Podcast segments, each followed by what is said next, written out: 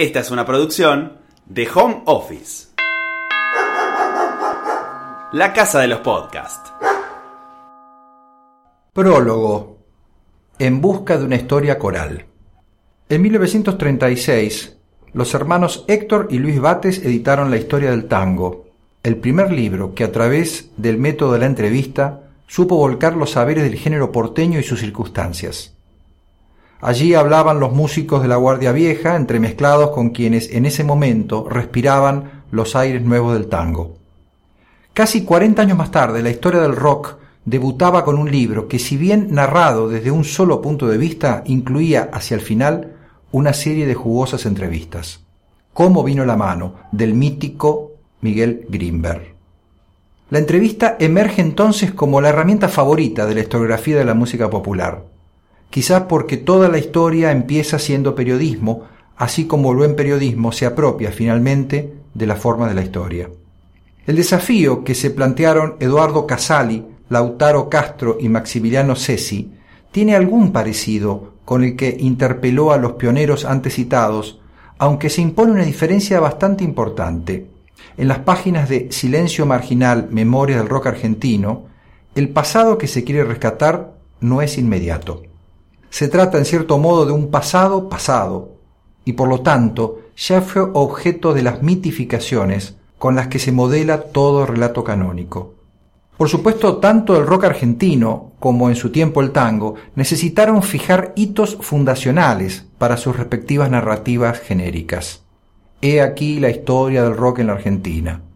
Si bien el libro de Casali Castro Cesi no llega con espíritu revisionista, en verdad no hay grandes desacuerdos entre testimonios de unos y otros, sirve para enriquecer coralmente eso que llamamos historia del rock argentino, para descubrir detalles antes inadvertidos, para reconstruir ambientes y personajes a punto de ser deglutidos para siempre por el silencio de la desmemoria.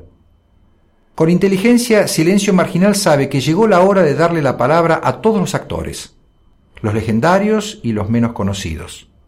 Las voces de estos últimos nos ayudan a entender aquellos repliegues antes descuidados o simplemente tapados por los que, ante los requerimientos del periodismo, tomaban la palabra con más frecuencia. Los autores corrigen las galeradas, o como hoy se las llame, justo cuando Eduardo Berti decide reeditar su valioso libro de entrevistas a Luis Alberto Spinetta. Es una coincidencia feliz.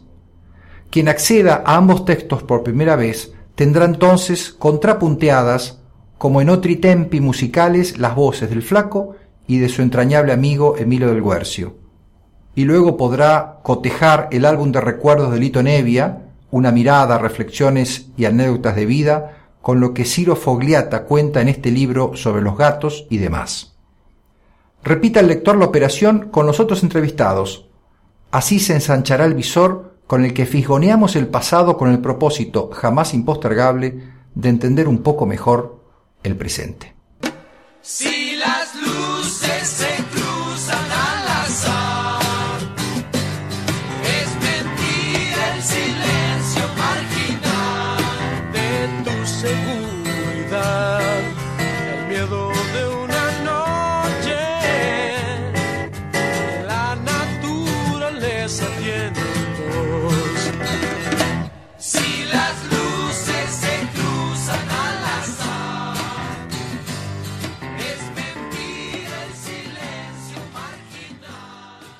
Esta fue una producción de Home Office. Encontranos en Instagram como Home Office Podcast.